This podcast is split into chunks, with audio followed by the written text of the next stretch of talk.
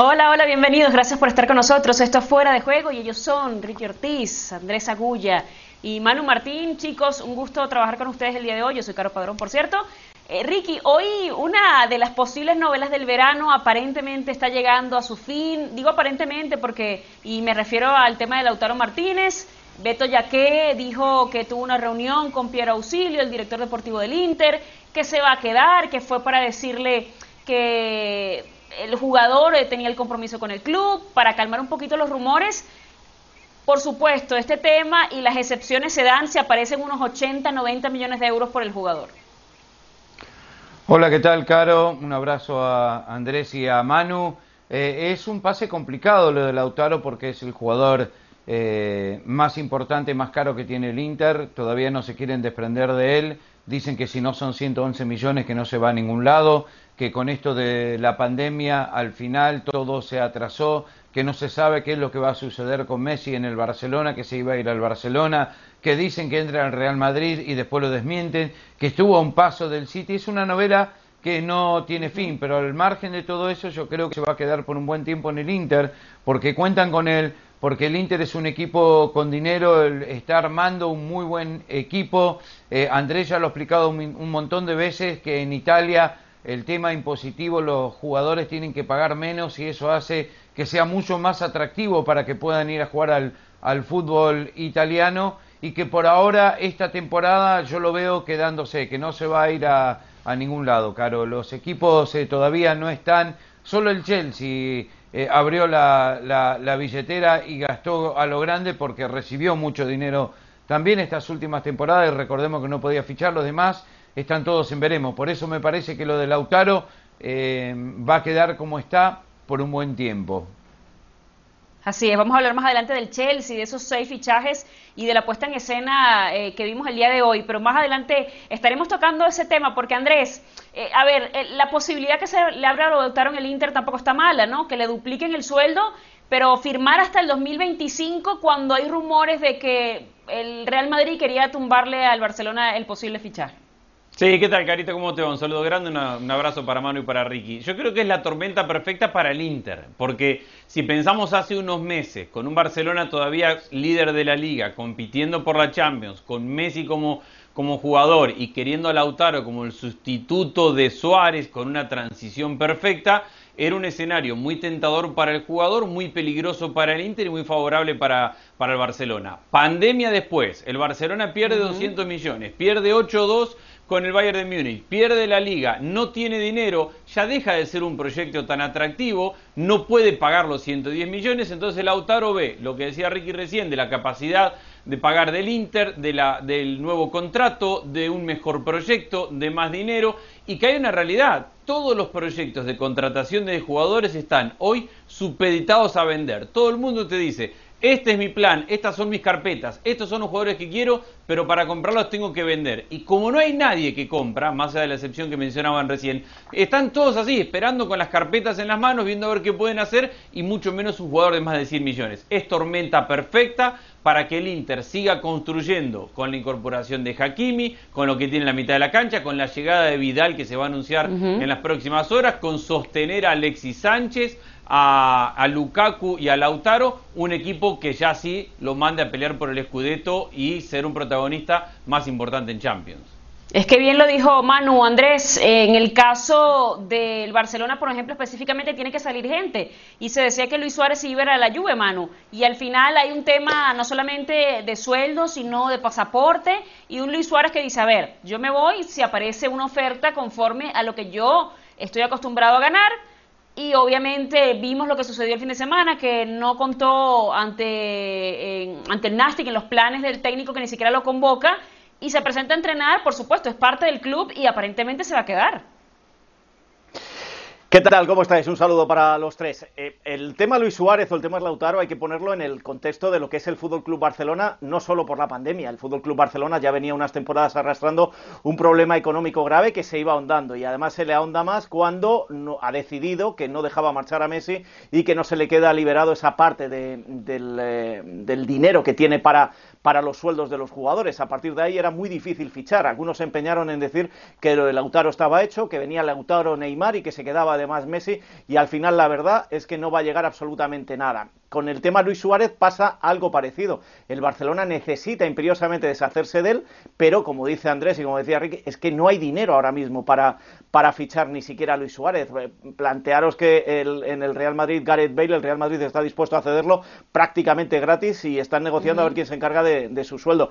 Con esto, ¿qué quiero decir? Que es un año muy complicado y muy difícil. Eh, todo el mundo quiere vender y muchas veces los que están vendiendo están vendiendo para guardar dinero de cara a lo que se pueda avecinar con la pandemia. Entonces, en el caso de Luis Suárez está pasando también eso, que es muy difícil que le puedan pagar lo que cobra en el Barcelona y luego no se nos debe escapar un, detalle que no es menor. Si Messi se hubiera ido, seguramente Luis Suárez lo hubiera puesto más fácil.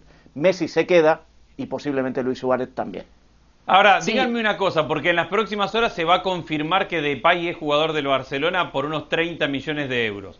Ayúdenme a convencerme o traten de convencerme que Barcelona va a ser un mejor equipo con Memphis Depay y sin Vidal, sin Rakitic y sin Luis Suárez. Que teniendo a Messi con la edad que tiene y quedándole uno, dos, tres años realmente de alto nivel, es mejor para salir campeón con Messi traerle a Depay pagando 30 millones y su salario y un contrato de por lo menos dos o tres años, que pagarle a Suárez el último año que le quedaba de contrato, que es un contrato alto, como dice Manu, de 15 millones. Yo no termino de entender las decisiones del Barcelona. Yo te lo voy a explicar. Lo de Depay, el Barcelona es cierto que está detrás, que se vaya a anunciar eh, próximamente, todavía yo esperaría hasta el 5 de, octubre. Lo de Depay es la misma maniobra que han usado los agentes de, Lautaro Martínez diciendo que el Real Madrid estaba detrás de él, para ver si el Barcelona se movía. Y el Barcelona usa Depay para ver si el Inter rebaja las pretensiones y puede llegar ahí. El... Ahora mismo, y, viendo cómo va a jugar... Pero que el Inter no tiene necesidad, Manu. Pero el, Inter, el Inter no es vendedor. No, y el Barcelona tampoco necesita Depay tal y como va a jugar bueno, pero Kuman lo necesita. No, no, no, no, no, no, no, no. Entonces, ¿para qué lo pide? Partido, si tú ves el partido del sábado, te das cuenta de dos cosas. La primera, que el sistema cambia. Y ha dicho Kuman que lo cambia. Eh, tanto cruifismo y tanta historia, y al final 4-2-3-1. Donde ya va colocando piezas en las que empieza a confiar y donde el club les, le ha pedido que empiece a confiar. Hablo de Dembélé, que llegó a jugar por la banda derecha. Hablo de Coutinho, que jugó por detrás de, de Griezmann. Hablo de Messi, que se va a ir a la banda derecha, como jugó toda la primera parte, es decir, y tienen también a Ansu Fati. Ahora mismo el Barcelona no está pensando en fichar. El Barcelona tiene una Mano, de Pay está, hecho y en los próximos días se anuncia oficial. No, no, no espero hasta el 5 de octubre. Está hecho lo de Pay por 30 millones. En, en, los próximos días se va a anunciar que lo quiere Kuman y que lo van a traer. Yo por eso digo, entiendo que se puede prorratear su, su contratación en, los salarios de los próximos, en, los balances de los próximos años, todo eso. Pero para traer a Depay es que yo me quedo con Suárez un año más porque ahora tienen el problema. Andrés, pero aparentemente hemos hablado de que esto es una cosa económica. Ahora que en lo deportivo no sabemos cómo vaya a ser esa apuesta, eso es otra cosa. Porque yo te doy la razón, yo me quedaría con Luis Suárez también. Bueno, pero es que en la económica Luis Suárez dice, yo tengo un contrato firmado y me queda un año de contrato y me tenés que pagar los 15 millones que me quedan de contrato. Y Barcelona dice, no, te quiero vender. Bueno, vendeme, pero al que me vendas, cuando firme mi nuevo contrato, yo tengo que estar de acuerdo y me tiene que respetar lo que tengo firmado. La posición del jugador es clara y es firme y tiene un contrato firmado con el Fútbol Club Barcelona, no lo tiene firmado con ningún otro. Entonces, el Barcelona se pone en esta situación cuando sale el presidente y dice, vamos a hacer una limpia, y viene Kuman y dice, no cuento con Suárez, ni con Rakitic, ni con Vidal. El Barcelona se está tirando un tiro al pie en esta situación, porque ahora tiene un jugador que todo el mundo sabe que está en esta situación y que tiene un contrato. Suárez dice, ¿saben qué? Me pagan el contrato. ¿Y el Barcelona con qué lo amenaza? si no te vas, no jugás y te perdés todo el año, a los 32 años, 33 no vas a jugar un año. Lo que pasa es que todo técnico nuevo que llega quiere a sus jugadores y, y lo conoce y se, juega en él. Que pueda responder o no mejor que Suárez no lo sabemos, pero es lo que quiere Kuman. Kuman dicen que tardó un minuto 20 segundos decirle a Suárez que ya lo necesitaba. Esto es típico del Barcelona que ha hecho todo mal con los jugadores, eh, con las contrataciones, con lo que se tienen que ir. Eh, siguen perdiendo dinero y los negocios siguen siendo muy malos.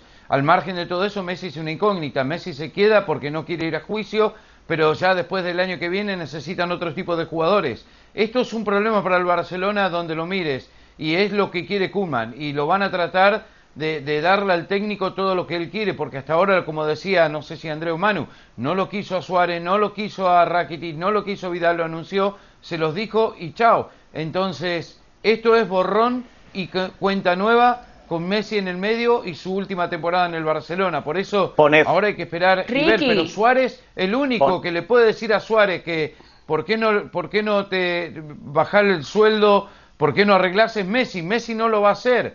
Eh, Suárez está del lado de Messi, es clarísima. Pero ¿qué hacer ahora con, con eh, Ronald Koeman? Que es que probablemente se vaya a quedar, porque, a ver, la Juve, que era el que estaba más interesado, aparentemente no está económicamente en la disposición, ni siquiera con el tema de los comentarios, de, ofrecerle el dinero que está ganando. Suárez no se quiere ir si se queda Messi, punto, y se va a quedar y se va a sentar en la grada si lo tiene que, hacer y va a cobrar los 15 millones. Pero, pero Koeman no lo puede sentar, ese es el tema. Ese es el ¿Cómo, ¿cómo deja sentado en, la banca esa cantidad de millones? se queda Messi, la situación ha cambiado totalmente. Y ahondando más en lo de Depay, eh, son 30 millones lo que le cuesta al Barcelona esos 15, porque tiene que pagar Hacienda el Barcelona, tiene que pagar los impuestos. 30 le va a pagar a Suárez un año por tenerle en la grada y va a traer a un tipo como Depay por 30 también. Eh, sigo sin creerme y, y además Suárez, Manu, Suárez se lleva ya muy bien con Messi. es, una, es una combinación perfecta. Ni sitio ni hueco ahora mismo. Si se queda Luis Suárez y todo apunta a que se va a quedar, para que el Barcelona, con el desastre económico que tiene ahora mismo, traiga de Depay. Y ya en lo deportivo ni te cuento, dejas a un tipo en la grada como Luis Suárez y te traes a un tipo como Depay para ponerle en la cancha donde, según lo que hemos visto este fin de semana, no tiene sitio. Todavía veo lejana esa operación.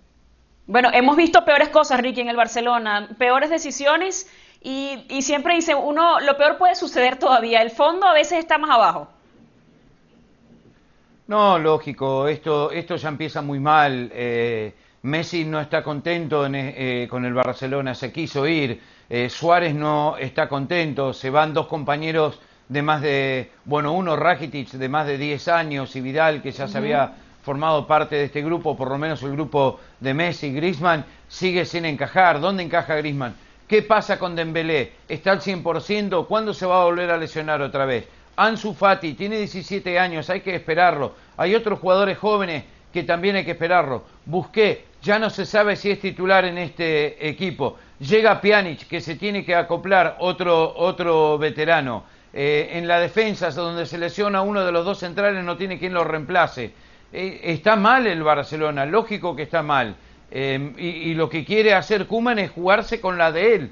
Esto es lo que ustedes tienen que entender. El técnico llega, sabe que necesita un cambio y lo pide a Depay. Entiendo que el Barcelona está mal económicamente, pero 30 millones hoy no es una locura para un jugador que puede jugar en varias posiciones y que es de gusto el gusto del técnico. Así que de alguna forma, de alguna manera van a tener que deshacerse de algún otro si no se va Suárez. Eh, ojo que se vaya que se va a tener que ir Ojo que se vaya Ansu Fati. Lo que va que hacen todo tan mal. El, Barcelona lo que va a hacer nunca sabes, Andrés. No, pero el nunca Barcelona lo que va a hacer no es, decirle a Suárez, bueno, todo mal. si no te va no, digo, a Suárez le va a decir el Barcelona, porque también esto es una guerra. El Barcelona le va a decir, bueno, no te vas, no jugás. Te quedás sentado en la tribuna todo un año, toda una temporada. 30 millones de euros. Suárez hace así. Eh, bueno, pero que no va a ser tan fácil, porque esto ya va a una situación legal, de, de empleo, de, trabajo. Andrés, pero eso además te trae repercusiones en, en, contra de Messi. O sea, Messi no se va a sentir cómodo teniendo a Suárez y además teniendo una pieza con la que se entiende bien en la cancha. Sí, pero digamos que, pero, pero digamos poner a Suárez de alguna manera y bueno, vamos a recuperarlo, etcétera, pues es un aliciente ya para calmar por lo menos la, la situación. El Barcelona le está diciendo a Suárez, te tenés que ir, te tenés que buscar. Yo estoy del lado de Suárez pero en porque tiene un contrato Claro, pero si no se consigue un mejor lugar, pues el técnico va a tener que ceder y ponerlo, porque es absurdo tener esa cantidad de dinero sentada. Yo no veo ese Sobre todo cuando, se, cuando se, ve, se entiende muy bien con Messi. Yo no veo cómo Kuman, después de llamarlo y decirle no cuento con vos, cómo, cómo Kuman, después de haber hablado con varios jugadores, decir esto no va, antes del primer partido tenga que recular, pierda autoridad por completo. Messi antes de arrancar la temporada. ni menos, ¿eh? no te olvides. Ha hecho lo mismo que Kuman tendría que hacer con Luis Suárez es por el club. El club tiene, no, no, es que esto más que un club tiene que estar por encima. Bueno, es el momento, yo creo que de, comenzar con el pie derecho. Eso es lo que debería pasar en el Barça. Eh, señores, hay que hablar también de la Premier. Andrés, me voy a quedar contigo para hablar de ese Chelsea que sacó la billetera, que fichó a seis jugadores. Hoy vimos dos de ellos en el once titular. A ver, ¿cuál es tu, la sensación que te dio este equipo de Frankie Lampard que sufrió en partes de este partido ante el Brighton?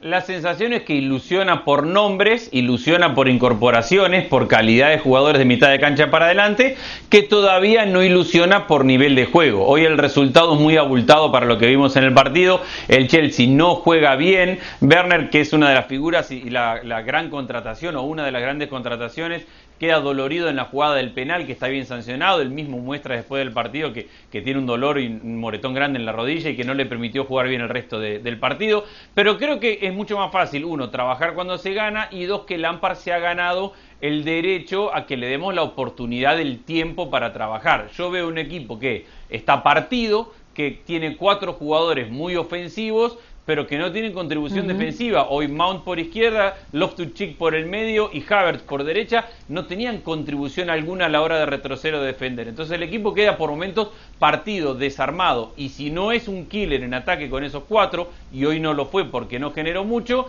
entonces el partido lo termina sufriendo. Hoy el partido se le puso muy incómodo y no mereció este 3 a 1. Se encontró con el golazo de, James y después con un desvío en un remate de Suman en, de en, un córner, pero si no el Chelsea no estaba para meter tres goles. Pero repito, eh, ilusiona por los nombres y creo que Lampard se ha ganado el derecho a que le demos la confianza y el tiempo para que trabaje.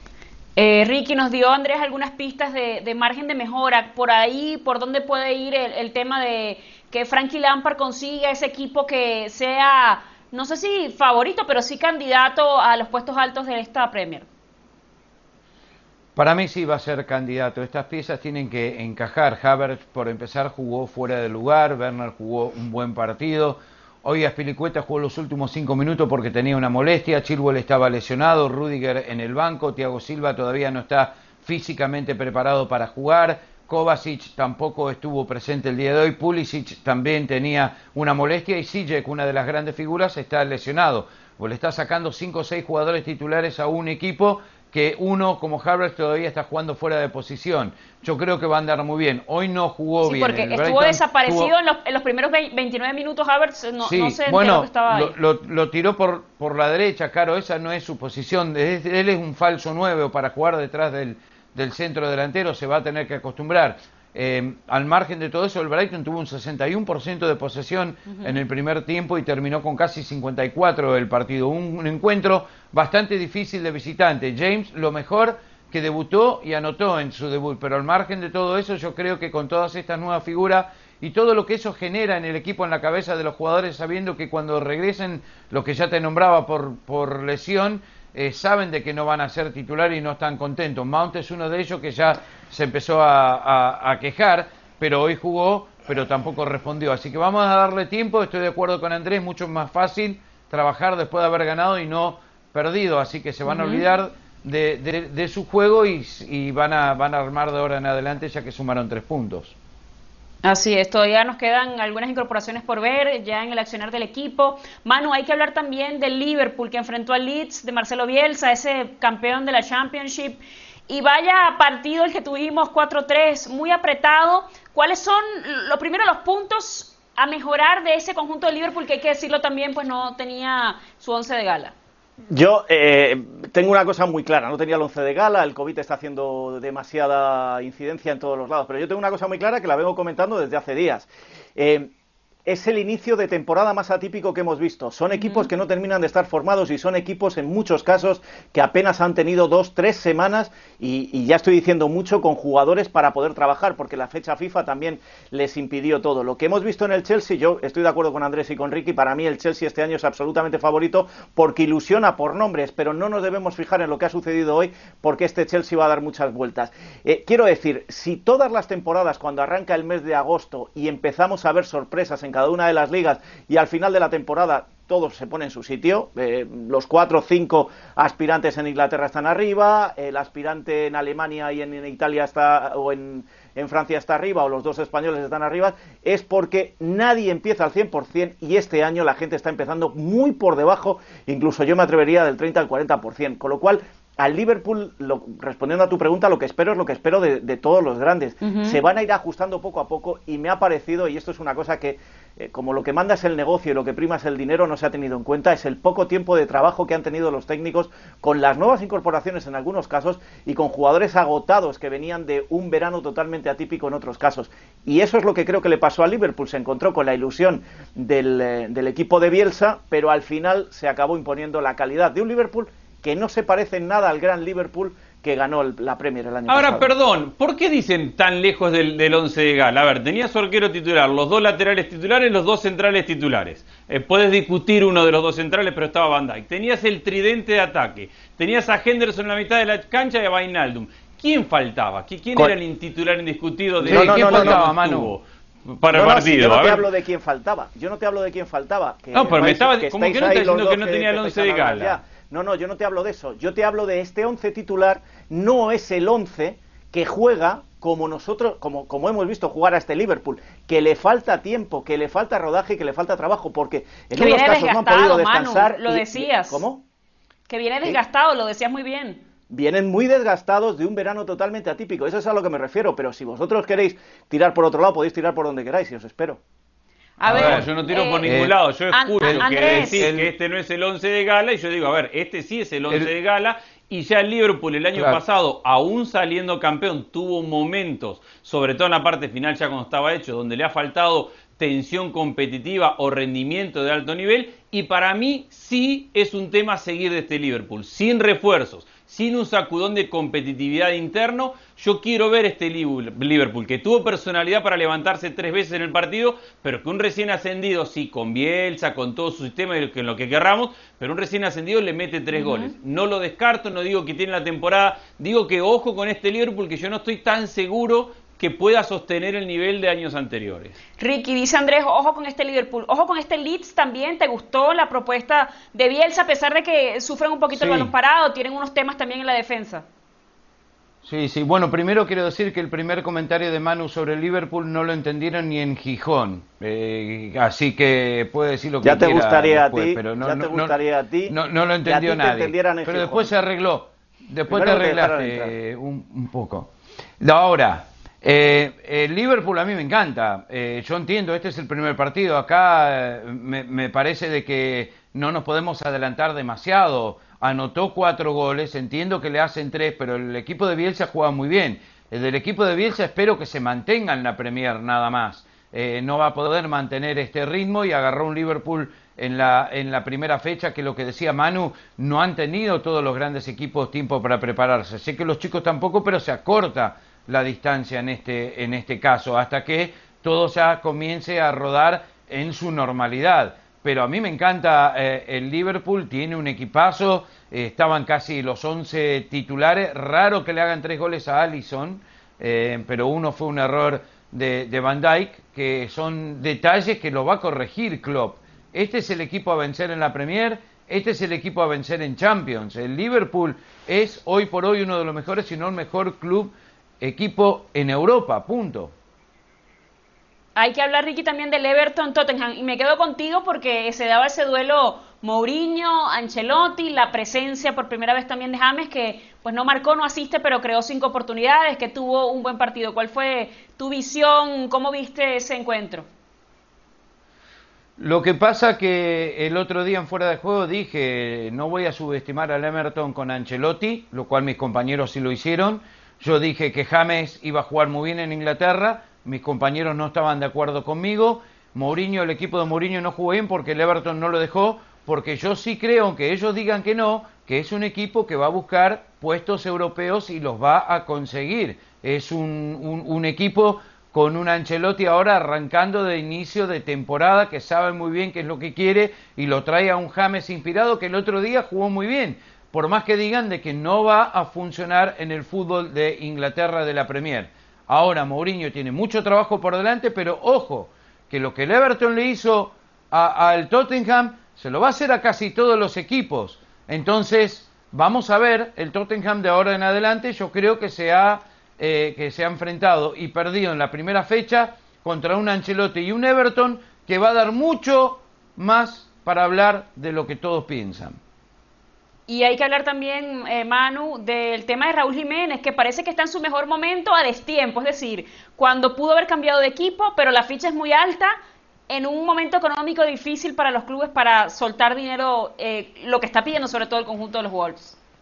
Yo, la opinión que tengo de Raúl Jiménez, aparte de, cómo está el mercado y la situación que hay, que es muy difícil comprar porque, nadie vende y, no tiene dinero para después comprar, yo la opinión que tengo de Raúl Jiménez la vengo manteniendo desde el año pasado. ¿Por qué hay que sacarle de este equipo donde está triunfando, donde lo está haciendo realmente bien y donde está creciendo paralelamente al equipo? ¿Por qué tiene que salir de ahí? ¿De dónde viene ese ansia de ver a Raúl Jiménez en otros equipos? Eh, tenemos muchos ejemplos. Yo te ¿eh? respondo, Manu. Yo pues te respondo. Pues responde, porque, porque yo también. porque si no, ni, ni, vos ni yo estaríamos en ESPN. Porque uno tiene que soñar por ir a un lugar más grande. Porque uno tiene que soñar por estar en la mejor plataforma en, en su trabajo, en su vida profesional. Tiene que cumplir sueños. Entonces, Pero ese, es el, ese será el sueño de Raúl, no el de los que opinamos, ¿no? Bueno, pero me imagino que es el sueño natural de un futbolista. mucha gente que nos está viendo puede grande. Opinar, eh, mucha gente que nos está viendo puede opinar que a lo mejor ninguno de los tres, porque la única que se lo merece es caro, merecemos estar en ESPN. Y nosotros pensamos. Bien, mano, pero lo que voy es que lo más normal. Le está buscando la quinta, la quinta pata al gato. Yo digo que lo más normal de un jugador es soñar con triunfar en el Real Madrid, en el Barcelona, en la Juventus, en el Milan, en los grandes del mundo de verdad. Entonces, me parece hasta de mediocre no querer dar ese salto. Pero yo no estoy hablando no solo eso, Andrés, que estoy hablando de que posiblemente conocemos muchos casos de jugadores que han soñado, que han, bueno, James soñaba con triunfar en el Real Madrid. Fíjate cómo ha salido James del Real Madrid. Está en el Everton. como 20 títulos. Y sigue siendo un equipo de media tabla. Con lo cual, ¿por qué, no, ¿por qué no apostamos más a que sea un gran jugador que marque, que haga, que sea una leyenda en el equipo actual, como hizo Guardado en el PSV Eindhoven o lo está haciendo en el, en el Betis en estos momentos, a pensar, a pensar que puede ser leyenda en un grande de Europa? Pues no, a lo mejor en un grande de Europa le pasa lo que a James o a Dembélé. Bueno, pero porque ahora, Ricky... va eh, claro, no va a ganar un título con el Wolverhampton. Si Jiménez quiere empezar a ganar títulos, jugar Champions y ser protagonista en la Champions y no en la Europa League y estar toda, toda su carrera en el Wolverhampton peleando entre el octavo y el quinto puesto para ver si en las últimas fechas pueden lograr clasificar a Europa League, me imagino que un jugador con la edad que tiene, con lo goleador que es, con lo bueno que es, se quiere ir a un club para competir a un nivel mucho más alto y tratar de ganar títulos. No es tan difícil esto. Sí, Ricky, pero, el tema es, a ver, Ricky, el tema es cuánto está pidiendo el conjunto a los Wolves que le perjudica en un momento en donde la gente está tratando de hacer trueques, como decía Andrés, necesitas vender muchas fichas para comprar. Claro, pero eso es otra cosa, otra cosa. Una cosa es que el entorno no sea favorable para Raúl Jiménez y sí, claro, que ese es mi punto, que es, su mejor momento en el peor momento del mercado. Claramente. Porque hoy, hoy aparece, golea, gana. Sí, claro. Una cosa es que el momento, el entorno no sea el ideal, y en eso estoy de acuerdo, y otro que es, con respecto a lo que decía Manu, que él tenga la ambición de querer un grande pues o no. Te, voy a cambiar, te, voy a cambiar la pregunta, Andrés. ¿Tú le ves en un grande? ¿Y en qué grande le ves? ¿Y en qué grande le ves? Sí, claro, a ver, yo creo que la me, Juventus me lo dijo moriría por me lo dijo, a ver, me lo dijo mi Fabio Capello en una entrevista, que él le veía justo jugando con una combinación perfecta con Cristiano Ronaldo. ¿Tiene sitio en la Juve, Andrés? ¿Tiene sitio? La sí, sí, sí, la Juventus se ha desprendido. Mira, la Juventus se desprende de Higuaín y está buscando un centro delantero. Y como no tiene dinero para ir por Raúl Jiménez, va a terminar contratando por un año o dos a Edin Seco, que tiene 34 años. Y está esperando que Milik acepte ir a la Roma para terminar con Edin Seco en la Juventus. Si pudiera la Juventus decidir con la billetera con plata y, si tuviera lugar de extracomunitario, iría mil veces por Raúl Jiménez y no por Edin Seco en este momento de su carrera. O Morata. Yo te digo, con plata sí, claro. No, no, con, Ahora, que a por Morata también. Y a por Morata también, que para mí sería un error, eso es una cuestión personal, pero le gustaría a la Juventus y se ha dicho, porque no claro, que Morata por encima de Morata toda la vida. Claro, Morata ha sido suplente en todos los equipos que ha jugado, incluyendo en la Juventus. Eh, pero, bueno, podría ir al al Barcelona. Hay varios equipos que donde podría ir Jiménez. Varios equipos grandes. El tema es, volvemos, a lo que cuesta el jugador, lo que cuesta porque, a ver, no digo que esté caro, sino porque realmente está en un gran momento pero bueno, no es el momento adecuado para fichar. Tenemos que cerrar rapidito. Eh, eh, Ricky, te quiero preguntar rápido la situación del PSG, dos partidos perdidos. Por supuesto, tiene a sus íconos, a Icardi, hoy volvió Di María, a Neymar, eh, pero está todavía fuera Mbappé. Por ahí se me queda otro que, ah, Keylor Navas, por supuesto que está fuera, pero ¿cómo le alborotó la situación lo que sucedió ante el Olympique de Marsella? Es que es, un, es una gran rivalidad, se dio justo ese partido, estuvieron muy calientes, estuvo muy bravo nada más, es un tropezón, nadie lo para el Paris Saint Germain en Francia. Sí, y además tiene que recuperar entonces sus piezas. Se acabó el tiempo. Esto fue fuera de juego. Gracias por estar con nosotros. Ricky Ortiz, Manu Martín y Andrés Agulla. Yo soy Caro Padrón. Hasta mañana. Chao, chao.